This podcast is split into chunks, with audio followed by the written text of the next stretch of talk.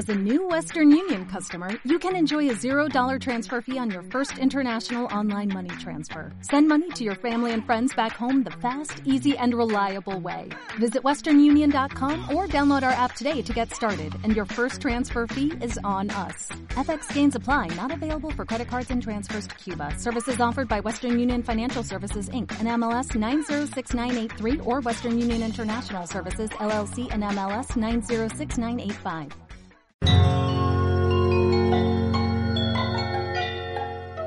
Quiero empezar por decirles por qué es importante la Amazonia. No solo porque es la cuenca hidrográfica más grande del mundo, tiene más de 7 millones de kilómetros cuadrados, es decir, es seis veces el tamaño de Colombia.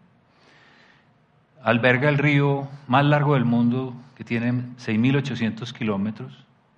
Es por lo tanto, bueno, no por lo tanto, pero también es el río más caudaloso del mundo, con un caudal promedio multianual de 250 mil metros cúbicos por segundo. Si usted piensa en el orden de magnitud, acordémonos que el río Magdalena en Barranquilla tiene más o menos 7 mil metros cúbicos por segundo y el río Amazonas tiene 250 mil metros cúbicos por segundo. La cuenca abarca ocho países, Brasil, Colombia, Venezuela, Ecuador, Perú, Bolivia, Surinam, Guyana y un territorio que es la Guyana francesa.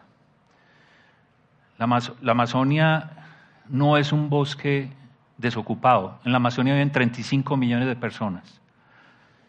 Esta fue una foto que saqué hace 15 días en Leticia. Es la alcaldía de Leticia. En la Amazonia hay campesinos, hay indígenas, hay colonos, hay industriales.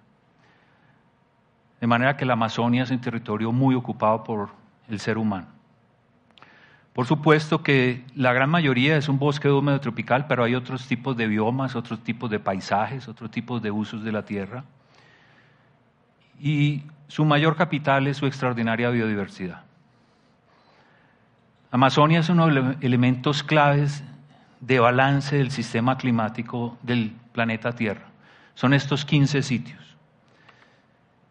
Es decir, si se perturban, si se alteran esos sitios, con toda seguridad el clima de todo el planeta Tierra cambia.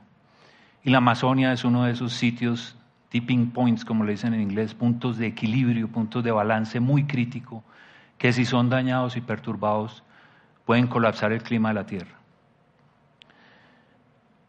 Voy a pasar directamente a lo que hemos presenciado en los últimos meses. Ahí ven en los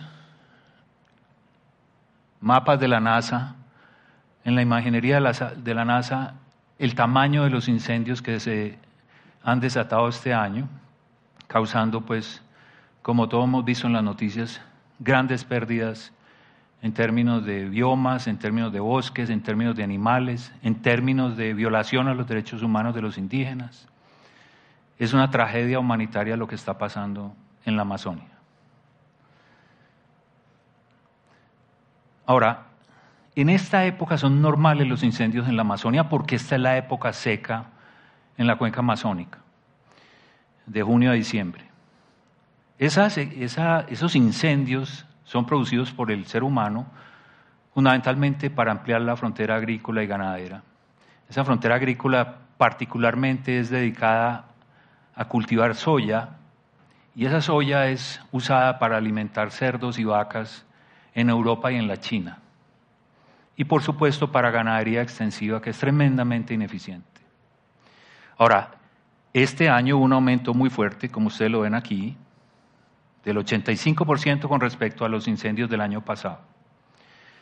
Y ya está demostrado científicamente que esos incendios son, están siendo causados es por la deforestación que está causando el ser humano. Ahora, las, las causas de fondo son las políticas del señor Bolsonaro, el presidente de Brasil, porque primero eliminó las visitas de inspección de control a la deforestación, segundo, suspendió las multas a los deforestadores, tercero, es un, es un señor que niega el conocimiento científico como el señor Trump, por lo tanto le está haciendo un gran daño a la humanidad. Estos populistas que están devolviendo a la, humanidad a la época del oscurantismo, los tenemos que rechazar desde todos los puntos de vista, porque lo que quieren es lograr una devolución, no una evolución de la civilización. Todo el bienestar que le ha traído la ciencia al ser humano no puede desdeñarse de la noche a la mañana con un discurso populista y nacionalista. Tanto que despidió al director de la Agencia Nacional de de Estudios de Investigaciones Espaciales de Brasil, que es una de las agencias que monitorea y controla la deforestación. Lo despidió simplemente porque las cifras que él le pasó no le gustaban. Y le cortó el presupuesto a las agencias ambientales que hacen el control. El tipo ha dicho que la Amazonia es una virgen que hay que explotar hasta el último centímetro cuadrado. Esa es la causa de fondo del problema. Nosotros denunciamos esto recientemente en una carta que publicó la revista Science, ahí les dejo la, página web para los que la quieran leer, poniendo de presente cuáles son las causas del problema y cuáles son los efectos hidrológicos, climatológicos, biogeoquímicos y ecológicos de la deforestación amazónica y de lo que está en juego, porque lo que está en juego es el desarrollo sostenible de Sudamérica, lo que está en juego es el alcance de los objetivos de desarrollo sostenible de Sudamérica, está en juego el suministro de agua para Sudamérica completo, por lo que ya vamos a ver de aquí en adelante. La deforestación ya se ha deforestado más del 50% del bosque tropical en el mundo. La deforestación causa una perturbación fundamental del ciclo hidrológico. Los campesinos se lo dicen a uno, ¿cierto? No, patrón, vea, es que deforestaron, ese, cortaron el bosque allá arribita y se secó ese nacimiento. Los campesinos se lo enseñan a uno. Y eso científicamente está demostrado. Por supuesto que causa desertización, pérdida de suelos, erosión, intensifica los eventos hidrometeorológicos extremos, haciendo las crecidas de los ríos más desastrosas, haciendo las sequías más largas y prolongadas. La deforestación causa un aumento en la temperatura, no solo porque se elimina el sombrío que proveen los árboles, sino porque al deforestar se corta un servicio ecosistémico que casi nunca, al, que casi nunca se hace referencia cuando nos referimos a los bosques, y es la evapotranspiración. La evapotranspiración es un proceso termodinámico de enfriamiento. Cuando un bosque hace fotosíntesis de día para fijar, para crear su materia orgánica a partir de la energía solar, pues un bosque evapotranspira agua. Y ese proceso es de enfriamiento. Pues cuando uno corta un bosque es como si uno apagara ese aire acondicionado natural que nos provee la mamá naturaleza. Y de eso casi no se habla. Pero además, por supuesto, la deforestación contribuye al calentamiento global porque deja de almacenar el carbono que de otra manera va hacia la atmósfera, engordando la cobija que está causando el calentamiento global. Por supuesto, la deforestación causa la pérdida de biodiversidad, que es el último recurso que países como el nuestro tienen para ser una potencia económica mundial. En la biodiversidad está la base y el futuro de la riqueza de Colombia. Y eso atenta contra el desarrollo sostenible de Colombia y el desarrollo económico de Colombia. Y no solo de Colombia, sino, como lo decía anteriormente, de todo el continente suramericano. Ahora, la deforestación es causada por una distorsión económica. Es porque la economía nuestra no es honesta con el medio ambiente ni con los bosques. La economía nuestra, la mala economía, valora los réditos de corto plazo que brinda tumbar un bosque para otras actividades, pero no valora los servicios ecosistémicos, ambientales y de biodiversidad que nos provee la naturaleza. Esa es una mala economía que tenemos que empezar a revisar. Por eso es que requerimos aplicar la economía ambiental que ya existe, pero los gobiernos no han querido y no han, no han tenido la voluntad de decidirse a ser honestos con una economía que sí reconozca el valor que tienen los bosques y los biomas naturales. Y esta otra transparencia es un zoom sobre la Amazonía colombiana. Colombia no tiene autoridad moral para reclamar ¿Por qué se está deforestando la Amazonía? Porque en Colombia está pasando lo mismo. Entonces, la tarea colombiana también es muy poquita y muy tardía en proteger nuestros bosques. Una tesis reciente que acabo de dirigir con una pupila del posgrado en recursos hidráulicos, nos muestra que las lluvias en esas zonas de la Amazonia colombiana donde se está deforestando, las lluvias están disminuyendo fuertemente. Entonces ahí también tenemos amenazas hidrológicas, climáticas, biogeoquímicas y ecológicas de primera magnitud. Entonces Colombia tiene una tarea pendiente también con la Amazonia. Ahí están las fotos. La deforestación en el Parque Nacional Natural del Chiribiquete, un parque nacional natural supuestamente no se debe tocar para nada. Pues ahí están las fotos. Entonces, una cosa es el discurso y otra cosa es la realidad.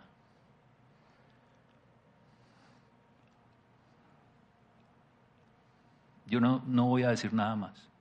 Esta imagen vale más que mil palabras. Esto es lo que está sucediendo en la Amazonia colombiana, por minería. Me dicen que es minería ilegal. Yo digo, ¿ilegal a esa escala? Entonces, ¿dónde está el gobierno? ¿No será que es minería legal pero irresponsable? Yo dejo la pregunta abierta. Ahora, ¿cuáles son esas implicaciones? Para poder hablar de las implicaciones, déjenme darles una clasecita de hidrología rápida sobre el continente suramericano o sobre la cuenca amazónica. Ahí vemos el, mapa de la distribución de la lluvia promedio anual en la Amazonia. Los colores rojos y amarillos son valores mucho más bajos y los colores azules y violetas son los más altos. Pues la Amazonia, más lluviosa es la Amazonia colombiana. O sea, desde el punto de vista hidrológico y científico tenemos un laboratorio fantástico para estudiar hidrología, climatología, ecología, biogeoquímica porque la Amazonia colombiana es la más lluviosa, tiene más cobertura de nubes, tiene más lluvia, los caudales de los ríos son muy importantes, los procesos en la humedad del suelo son muy importantes, eh, los balances de energía, los balances de carbono, todo eso es un laboratorio natural fantástico para estudiar y aprender estas ciencias. El mensaje de esta transparencia es que la Amazonia no es un bioma homogéneo. Aquí hay unos gradientes, unas diferencias de lluvia desde el sureste mucho, unas lluvias más bajas hasta el noroeste unas lluvias mucho más altas. Y el, y el piedemonte andino es muy importante también porque tiene zonas muy lluviosas en toda la cuenca. La lluvia ya se explica por la oscilación meridional de la zona de convergencia intertropical, eh, que es donde convergen los vientos alisios del noreste y los vientos alisios del este en superficie, convergen los vientos cuando se juntan no tienen otro camino que ascender. Los vientos cargados de humedad ascienden y esa humedad se condensa y forma las nubes y las lluvias en ese cinturón que se llama la zona de convergencia intertropical. De tal manera que está más al norte, en junio, julio, agosto, y allí es cuando, hasta finales del año, ahí es cuando hacen las quemas amazónicas, y baja en diciembre, enero, febrero, que es cuando empieza la temporada de lluvias en la Amazonia.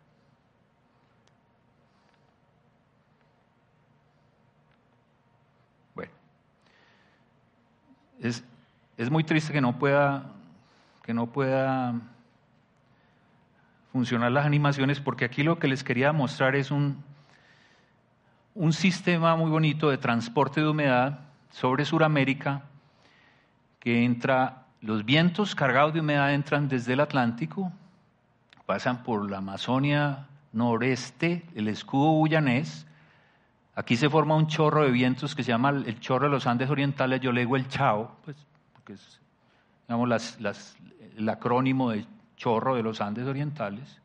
Ese chorro llega hasta la cordillera de los Andes y se va pegado a los Andes, se va pegado a los Andes ecuatorianos, peruanos y bolivianos y va a parar al río de la Plata. Eso quiere decir que la evapotranspiración que se sucede en la Amazonia alimenta el agua, el suministro de agua en ciudades como Sao Paulo, Buenos Aires, Montevideo y todo el sureste de Sudamérica. Entonces esos sistemas de vientos que ganan humedad vía la evapotranspiración del bosque amazónico son muy importantes para conectar el continente desde el punto de vista de ríos aéreos. Es decir, lo que transportan estos vientos son ríos aéreos y son ríos tan caudalosos o más que el mismo río Amazonas en su desembocadura. Aquí lo vemos en un artículo que publicamos con Luisa y Liliana hace algunos años, que identificamos unas cuáles digamos son los ríos aéreos más significativos sobre Sudamérica. Depende de la época del año, entonces se identifican unas corrientes muy claras, como les dije, entrando por el Atlántico, entran al continente, llegan a los Andes y circulan hasta el río la Plata. Dependiendo de la época del año, hay algunos de esos ríos que cruzan sobre los Andes y pasan agua del Océano Atlántico, la Amazonia, hasta el Océano Pacífico. De manera que una de las preguntas que a mí me ha interesado tanto desde el punto de vista científico y es ¿por qué es que llueve tanto en la costa pacífica colombiana de tal manera que tenemos uno de los sitios más lluviosos de la Tierra? Pues esas aguas también son alimentadas desde el Océano Atlántico y de la cuenca amazónica. Entonces, en distintas épocas del año, este lo reteñí de rojo para denotar eh, esas épocas del año, que son más o menos entre abril y agosto, esos ríos aéreos sobrepasan la cordillera de los Andes. Y esos ríos aéreos son los que nutren, por ejemplo, los glaciares tropicales. Y los glaciares tropicales están desapareciendo por el cambio climático. En Colombia desaparecieron ocho glaciares tropicales en el siglo XX, ya no nos quedan sino seis, la Sierra Nevada de Santa Marta, la Sierra Nevada del Cocuy, los tres del, Parque de los Nevados, el Ruiz, el Cisne y el Tolima, y el Nevado del Huila. Ya no nos quedan sino seis glaciares y todos están retrocediendo, de tal manera que a mitad de siglo no tendremos glaciares en Colombia. Y la deforestación de los, del Amazonas podría contribuir a la desaparición más rápida de nuestros glaciares. Ahora, hay un vínculo muy bonito entre la, Amazon, la Baja Amazonia y la Cordillera de los Andes. Esta caricatura la hicimos en un artículo que ya tiene sus años para expresar que el bosque amazónico evapotranspira agua y llueve sobre el mismo bosque. Eso se llama precipitación reciclada. Es decir, el mismo bosque evapora y esa agua se condensa y llueve ese mismo bosque. Una gota de agua que entra desde el Océano Atlántico pega un brinco como de, como de grillo, pega más o menos cinco o seis brincos de grillo antes de llegar a la cordillera de los Andes. Pues ese vapor de agua que se evapora y se llueve es transportado por los vientos alisios hasta el piedemonte andino. Cuando se encuentra la cordillera, los vientos ascienden, se condensan y llueven en el piedemonte andino. Por eso el piedemonte andino es tan lluvioso. Y claro, los Andes le devuelven por los caudales de los ríos, caudales líquidos, sedimentos, nutrientes y hasta contaminantes. Y esos sedimentos son la base fundamental para explicar la grandísima biodiversidad que tiene la Amazonia. Sin esos sedimentos no podríamos explicar eh, o no tendríamos uno de los elementos más importantes que contribuyen a la, a la productividad del Amazonas. Otro de esos elementos es el polvo del Sahara, que es transportado por los vientos alisios del desierto del Sahara por la atmósfera y que van a nutrir la atmósfera. Particularmente el fósforo es un elemento químico que viene eh, con que vienen cargados esos vientos del, desierto del Sahara para nutrir la Amazonia. Y como les dije entonces, como estos vientos transportan humedad desde la Baja Amazonía hasta, la, hasta los Andes, pues ciudades como Bogotá, ustedes saben que Bogotá se nutre de sus aguas del páramo de Chingaza y páramo de Sumapaz, que están en la cordillera oriental de los Andes, esas aguas son de origen amazónico. Los glaciares que nutren los acueductos de La Paz y Quito también son aguas amazónicas, de manera que una deforestación amazónica podría colapsar ese transporte de agua para el suministro de agua a ciudades tan importantes como las que ya les hablé. Como les dije, en una cuenca hidrográfica hay evapotranspiración y hay lluvia. Pues resulta que en la Amazonia la evapotranspiración que vuelve a caerse como lluvia, que dijimos que se llamaba lluvia reciclada, es del orden del 50%. Es decir, la mitad de la lluvia que cae en la cuenca amazónica es de origen de evapotranspiración local, del mismo bosque. Entonces, imagínense lo que pasa con la deforestación. Se corta ese suministro de agua, lo cual obliga a que el sistema, el sistema geofísico, digamos así, adquiera otro estado estable mucho más inferior en términos de suministros de agua.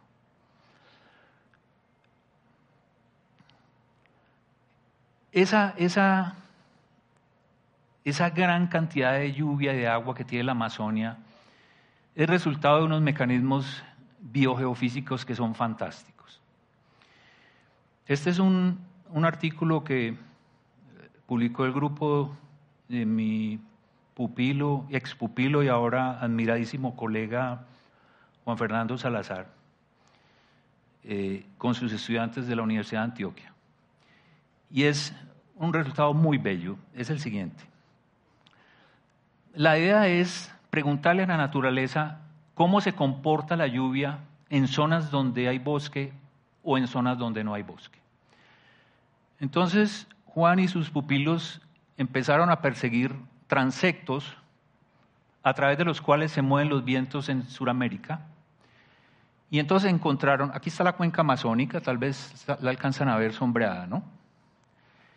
Y entonces, fíjense, el transecto verde es donde hay bosque, el transecto azul es después del bosque y el transecto rojo es antes del bosque.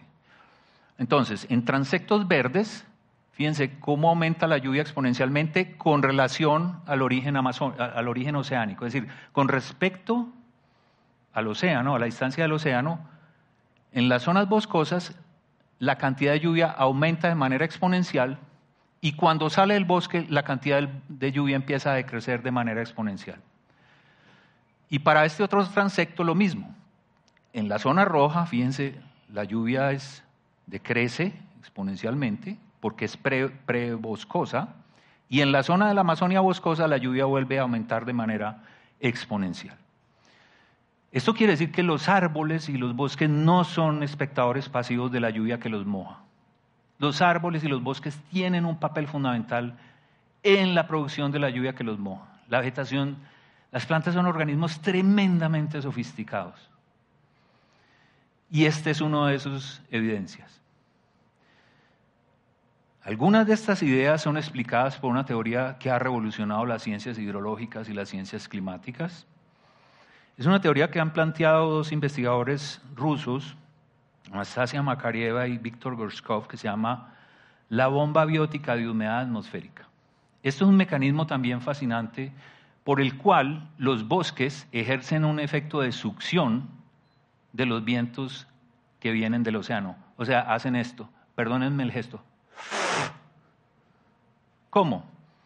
Cuando un bosque evapotranspira agua, como ya dijimos, y esa agua sube a la atmósfera y se condensa, entonces, al condensarse, el agua deja la fase gaseosa, el vapor de agua, y se convierte en agua líquida. El vapor de agua no se ve, entre otras cosas. Este salón está lleno de vapor de agua, pero el vapor de agua no se ve. Vemos el agua cuando ya es gotícula líquida, la neblina, la niebla, Eso ya es agua, gotículas de agua líquida. Entonces, cuando el agua hace esa transición de fase, que pasa del estado gaseoso al estado líquido, entonces las moléculas de vapor de agua abandonan la fase gaseosa y se pasan a ser líquido. Y eso causa una disminución de la presión atmosférica superficial. Entonces, baja la presión atmosférica superficial y por lo tanto la presión atmosférica en las zonas oceánicas es más alta que en los bosques y por eso circulan los vientos. Entonces los bosques al evapotranspirar y condensar jalan así la humedad que los ha de mojar. Se llama la bomba biótica de humedad atmosférica.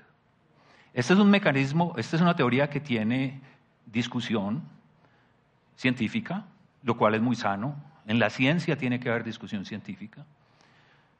Pero esto nos pone de presente otra vez cuál es el papel de los bosques en la dinámica de la circulación atmosférica global. Imaginen las implicaciones entonces de la deforestación sobre este mecanismo. Los incendios de la Amazonia, por supuesto, afectan la calidad del aire en Sudamérica, es imágenes satelitales de la NASA de hace un mes mostrando cómo el dióxido, el el monóxido de carbono que resulta de esos incendios de estos días se está esparciendo por toda Sudamérica. Y como les dije, de acuerdo a esas corrientes de circulación, el chao y el chorro de Sudamérica y todo eso que les mostré anteriormente, por supuesto esparcen el humo de acuerdo a las leyes de la, de la física. Entonces esto tiene problemas de calidad del aire también para todo el continente. Ahora, ¿qué hacer? O sea, nosotros no nos podemos quedar contemplando el paisaje, tocando la cítara como Nerón viendo arder a Roma. Lo primero es que tenemos que firmar un acuerdo de paz con la naturaleza. Yo creo que sobre ese acuerdo de paz sí no habría nadie que estuviera en desacuerdo en Colombia. Yo espero, pues. Esa es mi, mi esperanza. Porque es que los seres humanos estamos causando la, la sexta gran extinción masiva de especies. Las otras cinco las causaron meteoritos, pues nosotros hoy somos un otro meteorito. Como dice el señor Harari, que está de moda, que la especie humana se ha convertido en un asesino serial ambiental. Eso es esquizofrénico y lo tenemos que detener con la inteligencia. Es un imperativo ético y moral recomponer nuestra relación con la naturaleza. Creo que el antropoceno, uno de los problemas que causó es que nos creímos el centro del universo. Y eso no es verdad. Yo les propongo entonces, porque como el lenguaje también cuenta, cuando hablamos de recursos naturales, fíjense que siempre hay como una actitud de ir por él, a apropiarse de él, a, acabarlo. Yo propongo cambiar el lenguaje. No son recursos naturales, son sistemas de soporte a la vida. Sin ellos no podemos vivir. El agua, el aire, los bosques, los suelos, la atmósfera, los océanos, los peces. Si hacemos esa, si nos ponemos en esa perspectiva, yo creo que ganamos mucho en términos de su preservación. Porque los estamos acabando, estamos haciendo que unos recursos que son infinitos se vuelvan finitos y los que son finitos pues los vamos a agotar inexorablemente al ritmo en que está creciendo la población, porque a mediados del siglo XXI vamos a ser 9 mil millones de personas a los cuales tenemos que darles albergue, comida, alimentos, seguridad, energía, agua y todo lo que conlleva la existencia humana. Esto me da muchas esperanzas. En abril del 18, la Corte Suprema de Justicia de Colombia declaró la Amazonia colombiana como sujeto de derechos, basado en principios jurídicos ambientales de precaución, o sea, el daño, evitar el daño que se puede causar, equidad intergeneracional y solidaridad. Esto está revolucionando el derecho a nivel internacional. Hace 15 días estuve en una reunión en Bogotá con la gente del Instituto Max Planck de, de Alemania y vinieron investigadores de muchas ciencias, incluyendo las ciencias, las jurisprudencias. Y me decían que una de las cosas que vinieron, por lo menos que están muy interesados en establecer cooperación con Colombia, porque Colombia está creando una jurisprudencia ambiental que es única en el mundo. Entonces, esto me da esperanza. Y no solamente la Amazonia, hay varios ríos colombianos que ya han sido declarados sujetos de derecho, como el, el río Atrato, y ya hay acciones conducentes a que eso se haga efectivo en el territorio. El río Tun recientemente también fue declarado río sujeto de derechos y por lo tanto eso me parece que es una revolución para nuestro medio ambiente. Otra cosa que me da esperanza es lo que les decía, la economía es el futuro de Colombia, es decir, una economía basada en la biodiversidad, no en la expoliación de recursos naturales crudos. Tenemos un sinfín de productos no maderables del bosque por desarrollar. Alimentos, medicinas, nuevos materiales, cosméticos, nuevos, nuevas patentes, nuevos inventos, nuevos polímeros, moléculas, colorantes, saborizantes, odorizantes, resinas, productos de la biomimética, productos de la bioingeniería. Pero ese desarrollo no será posible si seguimos arrasando con nuestros bosques naturales. Y la última esperanza que hay para Colombia de ser una potencia económica mundial está en esto. Biomimética es esto. Gracias por la pregunta. Este es un ejemplo de la biomimética. Es replicar el comportamiento y las formas de la naturaleza, que son muy sabias. Este es un ejemplo muy bello. La mariposa morfo es una mariposa nuestra muy común en las tierras bajas nuestras, de tierra caliente, pues. Pues resulta que se pusieron los investigadores curiosos a explicar, porque la mariposa, no sé si la han visto, tiene da una iridiscencia muy bella cuando está aleteando. A veces es negra, a veces es violeta, a veces es azul claro, a veces es azul oscuro. Y entonces alguien de curiosidad dijo, ve, voy a investigar por qué esta mariposa tiene esa iridescencia de acuerdo a cómo lee la luz. Pues resulta que han desarrollado una cantidad de patentes, fabricación de estructuras fotónicas jerárquicas. De pronto el profesor Román Castañeda, que está por ahí, nos puede aclarar al final qué es eso. Pero estos son patentes carísimas que tienen aplicación en óptica, en láseres y no sé qué, simplemente replicando la naturaleza. Eso es la biomimética. Imagínense la cantidad de tesoros que tienen nuestros bosques por descubrir. Pero para eso es necesario preservar esa biodiversidad.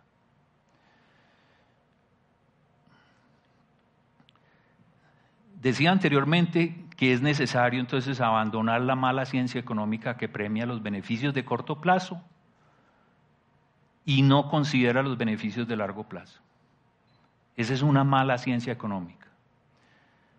Eh, por eso digo que es necesario la aplicación en serio de la economía ambiental. Es una, la economía ambiental es una, una ciencia que ya tiene unos desarrollos teóricos muy serios, pero que los gobiernos del mundo no se deciden a aplicar en serio en sus cuentas nacionales. Me da mucha esperanza esto,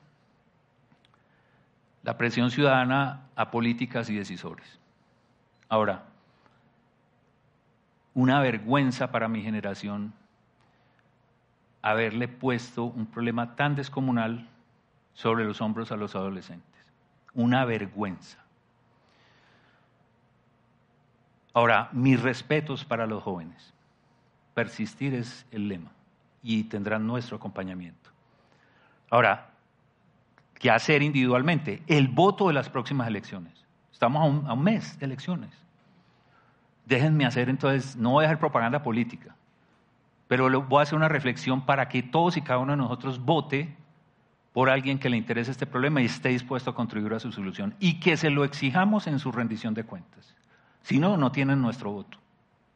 Esa es la única eh, entrada en la política que quiero hacer, por lo menos electoral. Pero yo creo que ahí sí tenemos una responsabilidad. Ahora, los, los hechos individuales son muy importantes. La conciencia de ahorrar energía, de ahorrar agua, de reciclar, de, de no gastar los tales recursos naturales porque es que ustedes saben cuántos minerales tiene un celular, 24 creo que es, 24 minerales. Entonces, ¿por qué nos obliga la sociedad de consumo a botar el celular cada dos años? Y son construidos pues con obsolescencia programada, específicamente diseñada para eso. Ahora, aquí también hay un problema de geopolítica. Hemos visto en los titulares y en los noticieros de los últimos días que el primer mundo está muy indignado por cómo el señor Bolsonaro está permitiendo la destrucción de la Amazonia. Pero sí me parece ridículo que le ofrecieran al presidente de Brasil 20 millones de dólares para resolver el problema. Si el primer mundo está de acuerdo en que esto es un patrimonio de la humanidad, pues entonces tienen que invertir correlativamente con esa importancia, en consonancia y en acuerdo con los gobiernos de los países amazónicos. Porque es que como dije anteriormente, un campesino no tumba el bosque para hacerle daño a la naturaleza. Tiene que alimentar a su familia hoy. Entonces, para revertir ese proceso y para preservar esos ecosistemas, deben invertirse muchos recursos para su preservación, para darle a esas comunidades de 35 millones de personas que viven en la Amazonia una, una vida digna, con trabajo digno y con prosperidad no solamente económica, sino ambiental, social y personal. Entonces aquí también hay que pasar del discurso a los hechos reales. Esas son como mis reflexiones que yo tengo. Y la última es, siempre que hablo de esto, también me surge la esperanza, no solo porque veo la reacción en mis interlocutores, cuando hablamos de que esto es un tema de equidad intergeneracional, es decir, ¿qué mundo le vamos a dejar a nuestros descendientes? La gente toma distancia y dice, uy, sí, un momento. En esto también tengo mucha esperanza, de que si pensamos otra vez, si nos descentramos del universo, decir, que nosotros hoy somos lo más importante del mundo, como lo dicen las tribus indígenas norteamericanas, ¿cierto? Ellos son muy, la filosofía es muy, muy poderosa. Dicen, es que el mundo no es nuestro, el mundo nos lo prestaron nuestros descendientes un momentico. Yo creo que si adoptamos esa actitud, vamos a cambiar mucho nuestro comportamiento. Entonces, mi mensaje es poner los hechos de presente, explicar las causas, denotar cuáles son las consecuencias de si seguimos por este camino, pero dejarlos también con un mensaje de esperanza. Muchas gracias.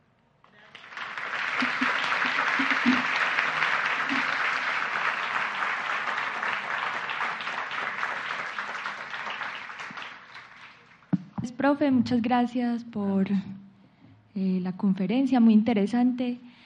Mi pregunta es, ¿qué acciones concretas podemos hacer nosotros en nuestra cotidianidad para, digamos, cuidar o si existe la posibilidad de producir agua? Digamos, ¿qué tipo de plantas, árboles podemos sembrar? ¿Hay algún tipo en específico o cualquiera? Esa es mi pregunta. A ver,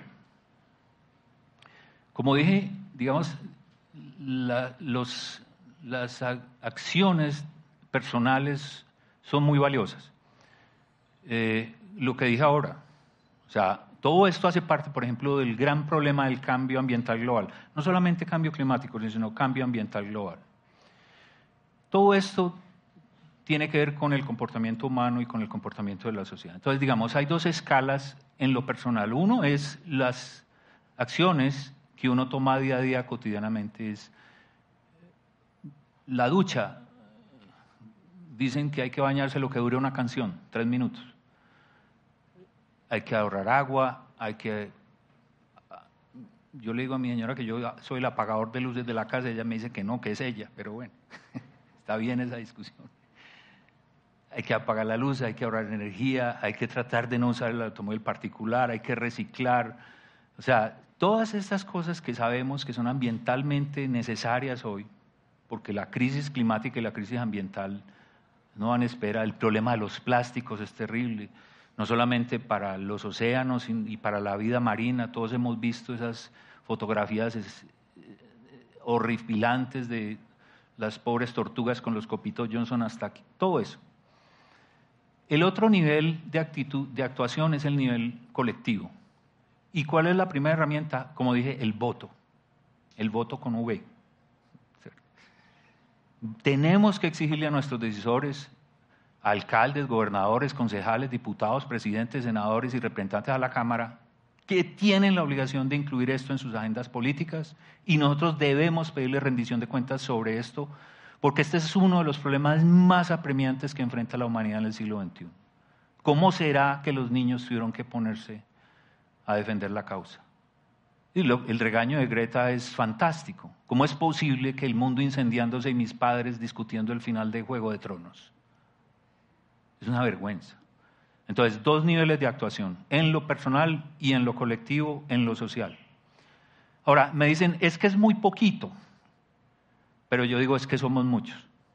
Esas acciones individuales son muy importantes porque además esas acciones personales son las que nos obligan a convencernos de que nosotros tenemos que elegir tomadores de decisión y políticos que incluyan esta, esta problemática en sus agendas y en sus programas de gobierno y planteen los mecanismos, las estrategias y los programas para solucionarlo. Ahora, sobre árboles no me pregunte, yo soy hidrólogo. pero yo me imagino que los colegas de forestal, agronomía, agrícola, ciencias del agro, todos sabrán cuáles son las especies que aquí son mejores para producir agua, para almacenar agua, porque son las especies nativas que se han adaptado por los millones de años y por los milenios a este ecosistema y a este medio ambiente. Entonces, sí hay muchas cosas que tenemos que hacer en lo personal sobre este tema.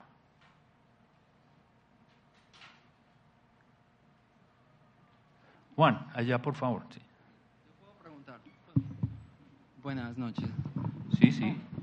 Juan hace fila. Eh, la pregunta mía es, es que está orientada como nos habló de que había algunos intereses económicos en, la Amazonía, que se estaba deforestando para eh, cultivar trigo y producir el trigo que se va a llevar a la China. ¿Cuáles son los intereses hoy de la economía o qué intereses económicos hay en, la Amazonía para que se esté deforestando y, qué minerales exactamente se están extrayendo de allá. Incluso como nosotros, si son para construir celulares, como nosotros podríamos contribuir ahí. Eh, esa es mi pregunta también, como cuál es el interés económico y si, y si podría yo consumiendo menos, incluso menos tecnología, eh, contribuir en algo. Sí, claro. Ahora, tal vez lo dije mal, pero no es trigo fundamentalmente lo que se está sembrando en la Amazonia no es, no es trigo, sino soya.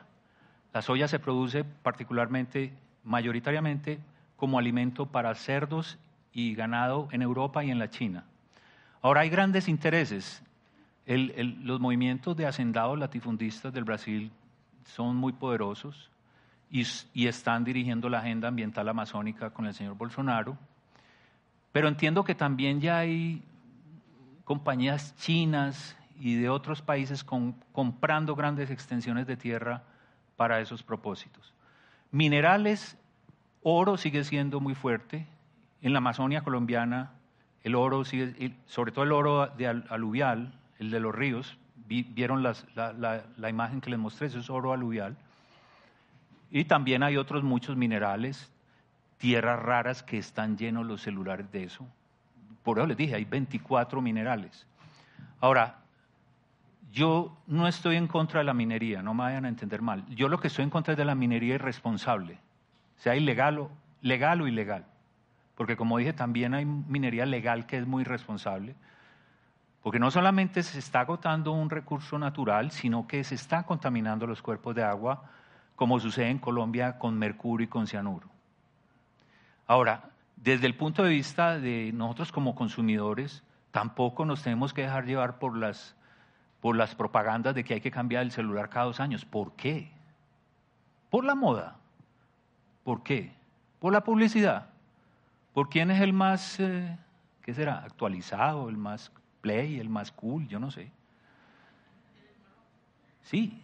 O sea, el marketing de la sociedad de consumo es despiadado en decir consuma sin ponerse a pensar que, que esos son recursos finitos. O sea, no es un, recurso, no es un planeta infinito. Ya sabemos que es un, planeta chiquito con recursos, muchos de los cuales rápidamente se van a extinguir.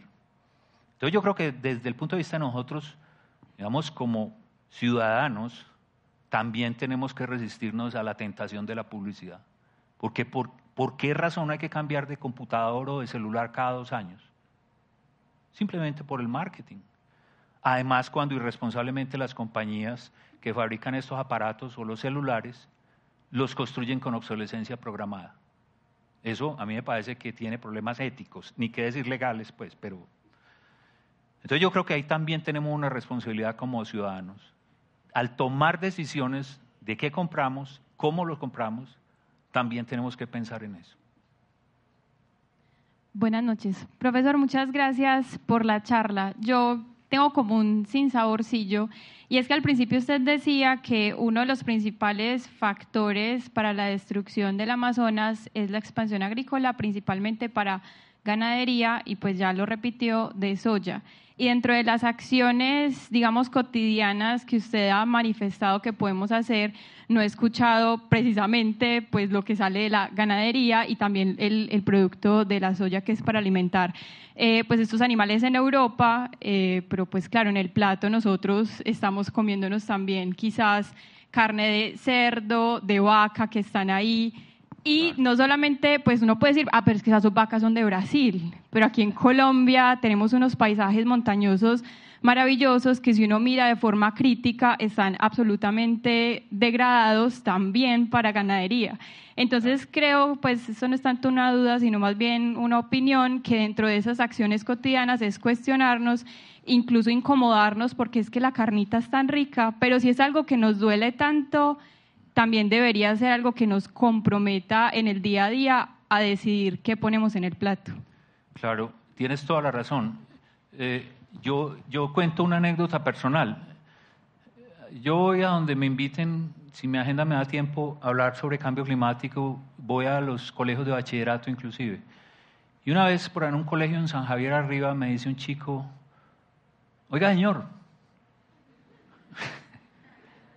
eso era por ahí quinto bachillerato, ¿eso qué significa ahora? ¿Grado qué? Grado décimo, eso. Por ahí que 15 años. Me dice el chico y me apuntó con el dedo. Oiga, señor, dígame usted qué hace para combatir el cambio climático. No me dijo como tu pregunta que es muy relevante, no me dijo dígame qué hago yo, él me dijo dígame usted qué hace. Todavía siento el dedo índice aquí, maravilloso. Pues el chico me puso a pensar. Y yo desde esa vez le dije a mi señora, disminuyamos el consumo de carne roja en la casa. Primero por eso y segundo porque uno con los años ya no necesita tanta proteína animal y, ah, el, metabolismo se va volviendo mucho más lento. ¿Por qué yo no lo he querido mencionar? Porque yo creo que yo no soy experto en nutrición ni dietética en Colombia y yo no sé cuáles son los índices de desnutrición de nuestros niños. Entonces me parecería aventurado decir explícitamente eso cuando no tengo información para sustentarla desde el punto de vista nutricional. Me parece que es una pregunta fundamental que nos tienen que ayudar a resolver los nutricionistas. Pero yo no me siento con autoridad moral para recomendar eso en un país donde yo sé que todavía tenemos unos índices tan altos de desnutrición infantil. Yo en ese caso prefiero en mi casa seguir comiendo pescadito y pollo y no carne roja. Espero que con esta explicación quedemos tranquilos. Juan. Muchas gracias, Germán, por, por la charla. La disfruté mucho. Eh, en mi opinión, y creo que lo estás presentando así, hay suficiente conocimiento, no solo científico, sino también ancestral, que soporta que la Amazonia es tremendamente importante por muchísimas razones.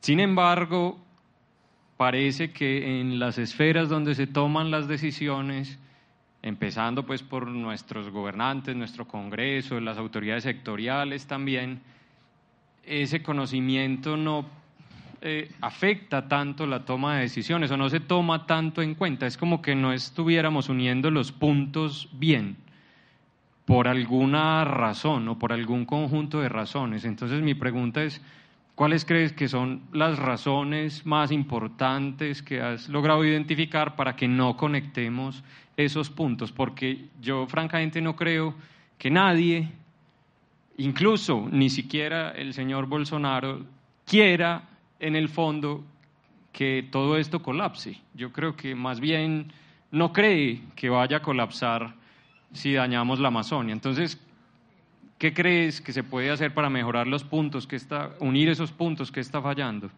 Claro, eso es fundamental. Fíjate que en esta transparencia aquí está un indígena y le están parando bolas Macron, Evo y el señor Duque. Iván, es que yo no le tengo confianza. Este es de, este de esta semana en Nueva York. Eh, a ver, yo creo que ha habido mucha arrogancia también de los científicos. Y yo creo que es hora también de recomponer ese mensaje. El conocimiento ancestral indígena, el conocimiento ancestral tradicional de las tribus indígenas de todas partes del mundo es muy necesario. Y ellos sí que han sabido cuidar sus ambientes, sus ecosistemas y la cuenca amazónica en particular por miles de años han sabido convivir con la selva, con el bosque, con otros tipos de biomas que tienen los, los indígenas. Yo creo que ese conocimiento tiene que integrarse en el currículo de nuestra academia formal. Les cuento una anécdota personal. En este momento tenemos un proyecto financiado por la Fundación Fulbright para empezar a pensar cómo involucrar el conocimiento ancestral e indígena en los currículos de primaria y secundaria de Colombia. Cada vez que lo pienso me asusto más, porque pienso cuál conocimiento sí, cuál no, cómo enseñarlo. Tenemos que no abandonar el salón de clase, pero sí tenemos que ir mucho más a ver la naturaleza. Tenemos mucho que aprender de las tribus y de las etnias ancestrales en las Américas. Ese conocimiento tiene que estar involucrado no solamente en el currículo educativo, sino en las decisiones. Ahora, si la ciencia ha sido arrogante con las culturas ancestrales, ni qué decir la política. Ya saben cómo hemos tratado desde la conquista española a nuestros antepasados.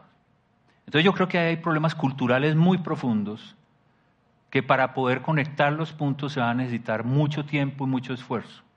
Pero yo veo que cada vez la ola está subiendo más fuerte. Yo estuve el sábado en una reunión en, Nueva York sobre este tema, una reunión que se citó sobre científicos por la Amazonia, y la presencia indígena fue muy fuerte en todas las mesas y en todos los eh, ambientes de discusión científica. Y eso también me da esperanza, pero requerirá mucho tiempo porque la, digamos, los hermanitos menores hemos sido muy arrogantes con nuestros antepasados. Y yo creo que ya es hora de desatrasarnos en esa deuda histórica que tenemos con ellos.